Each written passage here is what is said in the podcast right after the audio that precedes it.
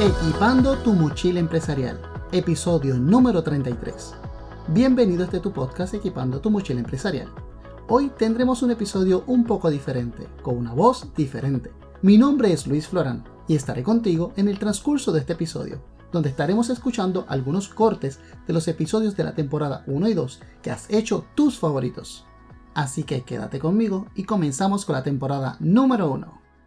Empresario, comerciante, dueño de negocio, lo sé. Sé que te manejas todos los días a velocidad luz, pero hoy yo te invito a que evalúes conmigo estos cuatro factores. Número uno, detente. Número dos, pausa. Número tres, analiza. Y número cuatro, entonces arranca. Número uno, detente. ¿Dónde estás hoy en términos de tu persona? ¿Cómo se encuentra tu salud? ¿Cuándo fue la última vez que te hiciste exámenes médicos? Los famosos análisis. Hidratación. ¿Cuánta agua estás tomando? La brújula será mi propósito. Ese propósito que me mantendrá orientado. La aguja va a ser esa visión, dónde yo quiero estar, hacia dónde yo me veo. Y el eje será tu pasión. Si tú lo tienes, tú lo vas a lograr. Se puede tener un negocio organizado y planificado. Se puede vivir una calidad de vida plena y llena de satisfacción real y no pasajera. Se puede construir una estructura financiera saludable, con determinación y educación empresarial todos los días podemos aprender algo nuevo. Se puede tener un negocio con propósito de legado, no tan solo económico, sino que impacte más allá aun cuando ya tú no estés se puede caminar esta jornada junto a personas que te ayuden, que te guíen a encontrar grandes oportunidades con esas experiencias que ya tú tienes y la conviertan en nuevas ideas creativas para que tú puedas continuar manejando con tus habilidades y tus talentos tu negocio. Cuando nosotros tenemos el objetivo definido de nuestro emprendimiento y lo alineamos a una meta personal, es casi, te puedo decir, te garantizo, que es casi real que tú logres tener un negocio rentable, sostenible y con crecimiento duradero. Te voy a dar un ejemplo. Si tú tienes un objetivo de que tú deseas saldar tu casa en 15 años, estamos hablando si tu préstamo es a 30 años, pues tú como objetivo dices, pues mira, este negocio o emprendimiento que tengo, yo todos los meses, si quiero aportar al principal un ejemplo, 400 dólares para cortar los años de la vida del préstamo de la hipoteca, pues yo voy a estar alineando mi negocio con mi propósito. Pues ya yo sé que dentro de mi objetivo financiero yo necesito sacar una partida para eso. ¿Cómo se logra eso? Pues tú te planificas, tú haces una planificación ya sea a corto plazo, menos de un año, mediano plazo, cinco años o largo plazo. Adicional, tú tienes que hacerte una pregunta o varias preguntas. ¿Qué tengo que hacer? ¿Cuánto dinero necesito para lograrlo? ¿Y cómo puedo construirlo? Esto te va a permitir tener un control saludable de tus finanzas, que ese es el fundamento. Tener objetivo, propósito y control de tus finanzas. Las circunstancias pueden ser bien adversas y en muchas ocasiones nos puede asustar. Te confieso que a mí me ha pasado y continúa pasando. No obstante, cuando tienes una base, cuando tienes una palabra que tú crees en ella y sabes que respectivamente lo que te ocurre a tu alrededor tú lo vas a poder lograr, te permite mantener el enfoque.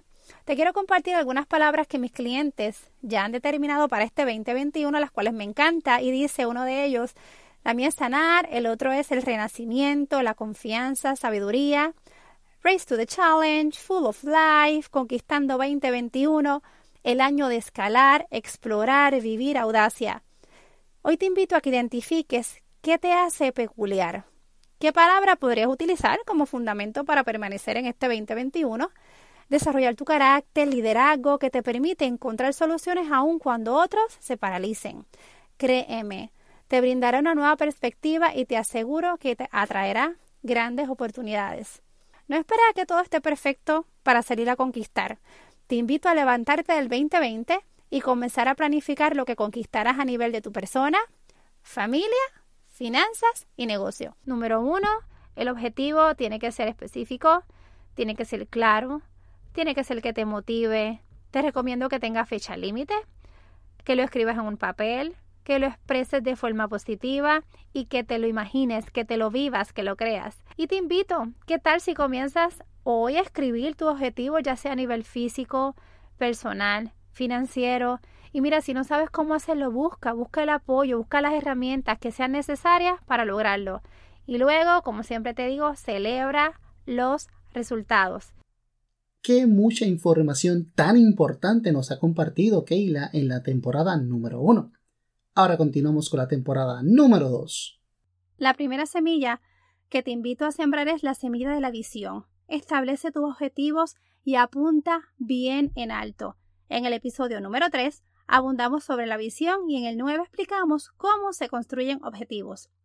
La semilla número 2 que te invito a sembrar es la del enfoque. Enfoca tu esfuerzo y pensamientos en lo que sí puedes controlar. La semilla número 3 sería la semilla de la sabiduría, que sea la base en tu toma de decisiones. La semilla número 4 sería la semilla de la planificación y organización financiera. ¿Tú crees, verdad, que ya es tiempo de tener el control de tus finanzas? En el episodio número 6 te explico sobre los cimientos de una administración financiera saludable. Y la semilla número 5 sería la semilla de la fe y la semilla de la conquista. Para mí la más importante es tener ese coraje de escoger la fe a pesar de los hechos y las circunstancias. ¿Tú sabías que no es la cantidad que generas precisamente el factor que determina tu salud financiera, sino que es el hábito de administrar bien tus finanzas?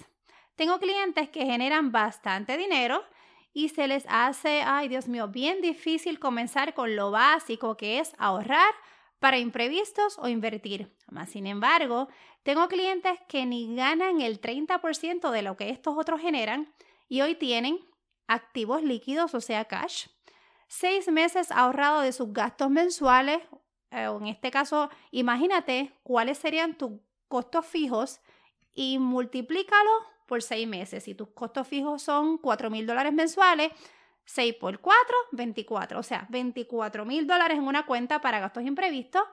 Están cerca de saldar sus deudas y hasta tienen una cuenta para invertir, que eran las finanzas personales, que eso es básicamente la administración básica del dinero, el costo de vida, que es la cantidad que necesitas, ¿verdad? Para poder vivir, que son los ingresos, según Robert Kiyosaki, lo que te pone dinero en el bolsillo, ¿Y qué es una deuda? Que sería un pasivo, es lo que te quita dinero del bolsillo. También que es un gasto, que era la cantidad de dinero gastada para un propósito determinado, la inflación, cuánto nos cuesta cada año ¿verdad? vivir más, o sea, cuál es el valor del dólar, y el presupuesto, que es la herramienta que te permite saber, en palabras bien sencillas, dónde estás parado. Ten un objetivo financiero este que te motive, el para qué y por el cual lo estoy haciendo. Lo segundo, comienza con tu registro de ingresos y gastos. Lo tercero, crea tu presupuesto. Ya que conoces cuánto ganas y cuánto gasta, empiezas entonces a proyectar esa tendencia de cómo te vas a manejar, hacia dónde vas a dirigir tu dinero para que entonces puedas comenzar a tener esta salud financiera de la cual te hablo. Y lo último y bien importante, sé consistente. Lo primero que te recomiendo antes de establecer tus precios es conocer tus costos fijos y variables y aplicar el por ciento que deseas ganar y cuál es el por ciento que tu negocio necesita para operar de manera rentable. Esto es bien importante. Número dos, Tome en cuenta el valor añadido percibido de tus clientes y si tu producto o servicio le brinda esa experiencia que el cliente busca, mira, lo va a pagar sin problemas. Ahora, debes tomar el tiempo de conocerlo y saber cuál es esa experiencia y necesidad que debe ser suplida. Y lo número tres, contempla el precio de tus competidores solo para que tengas una visión externa, pero esa no debe ser la base para determinar tu decisión final. Pero también existen otros factores como por ejemplo la oferta y demanda del producto, la localización, las tendencias del mercado o si ese producto es exclusivo o tiene algo en particular, ¿verdad? Que también lo tenemos que tomar en cuenta. Estando a solo dos episodios para terminar esta serie, retomando el control de tus finanzas, me solicitan Keila, ¿tú crees que tú puedas dar alguna fórmula matemática? Ya que, ¿verdad? Este, tengo personas que tienen muchas ventas, pero interesantemente problemas grandes de margen de ganancia. O sea, venden mucho, pero no ganan nada o ganan poco. Lo primero que tienes que hacer es comenzarte a educarte financieramente. Y en el episodio número 14 hablo bastante de eso. Lo número 2, define tu objetivo financiero y también te lo comparto en el episodio número 13. Debes tener las cuentas de banco separadas. Sí, tienes que separarme las cuentas de banco. El número 4 lleva un registro de ingresos y gastos para entonces formar un presupuesto tanto personal como el de tu negocio. Y te hablo de eso en el episodio número 15. Inclusive te regalo hasta una plantilla para que lleves un registro de ingresos y gastos personal. El número 5, págate un salario y considera este como un gasto del negocio. Muchas veces tomamos dinero, pagamos todos nuestros compromisos personales y no nos asignamos un salario. Eso es muy importante, asígnate un salario. El número 6, busca apoyo y guianza para que crees el hábito y mantengas la consistencia. Recuerda que tu nivel de preparación marcará la diferencia en donde vas a concentrar tus esfuerzos y las estrategias que utilizas, no tan solo para crecer, sino para mantenerte. Ahora, la pregunta que te hago, ¿qué necesitas para comenzar? Gracias Keila por tan preparada y valiosa información. Hasta aquí este episodio, pero no podía faltar como diría Keila resultados que trasciendan en un legado más allá de tu persona, tu familia, tus finanzas y tu negocio. Más episodios y muchas temporadas continúan en Equipando tu mochila empresarial. Aquí en las notas del episodio te dejo mis enlaces de contacto. Como siempre, te deseo que tengas tremenda semana y recuerda, seguimos a paso firme.